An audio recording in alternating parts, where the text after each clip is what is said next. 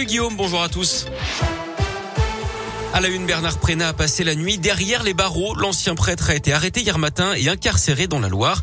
Condamné l'an dernier à 5 ans de prison ferme pour des agressions sexuelles sur mineurs commises dans le diocèse de Lyon, il avait évité jusque-là l'incarcération pour des raisons de santé. Mais la dernière expertise médicale a conclu que son état n'était pas incompatible avec une détention.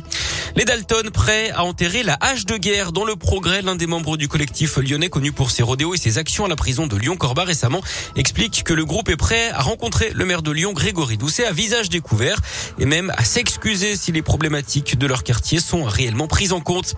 C'était l'événement hier soir. Le Beaujolais nouveau, pas de mise en perse à Lyon cette année à cause du Covid, mais on a quand même célébré la tradition, notamment à Beaujeu, la capitale historique du Beaujolais. Julien de Normandie, le ministre de l'Agriculture, viendra d'ailleurs déguster le millésime 2021 aujourd'hui lors d'une visite dans le Beaujolais. Euh, Julien de Normandie qui vient rencontrer des vignerons hein, et, visiter, et, visiter, le centre de recherche vitivinicole Sicarex Beaujolais qui mène des expérimentations pour lutter contre le changement climatique. Dans l'actu local également, la grève se poursuit sur le réseau TCL. Quatrième jour de mobilisation pour les conducteurs de bus. Plusieurs lignes sont impactées, notamment des lignes de transport scolaire. La colère des forains de Grand Clément à Villeurbanne. Ils ont mené hier une opération escargot sur un tronçon du boulevard Laurent Bonnevet sur une partie du cours Émile Zola. Ils ont également organisé une distribution gratuite de fruits et légumes sur le parvis de la mairie. Tous protestent contre la nouvelle attribution des places du nouveau marché qui doit déménager à cause des travaux du tram T6. La mairie a lancé un appel à candidature alors que les artisans estiment qu'ils auraient tous dû avoir une place automatiquement. Mieux protéger les animaux, c'est l'objectif d'une loi qui doit être adoptée définitivement aujourd'hui au Sénat.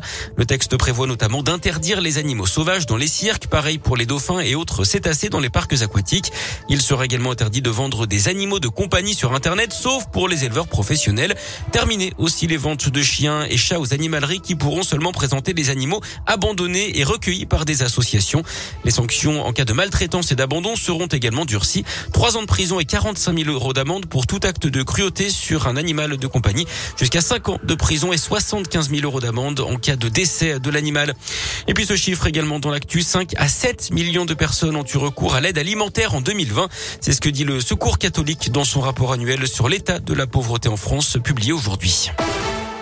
En foot, ce coup de tonnerre, Juninho serait sur le départ. Le directeur sportif de l'OL l'a dit hier. J'espère bien finir la saison et à la fin, normalement, ce sera terminé, a expliqué le Brésilien. Il parle d'usure mentale et n'exclut pas d'entamer une carrière d'entraîneur. Petit accro pour les Lyonnaises en Ligue des Champions. Elles ont été battues 1-0 par le Bayern Munich hier soir. Pas d'incidence, hein. elles restent leaders de leur poule. Et puis un mot de tennis pour terminer ce journal. Novak Djokovic qualifié pour les demi-finales des finales ATP à Turin. Il a battu le russe Andrei Roublev hier en deux petits sets. 7.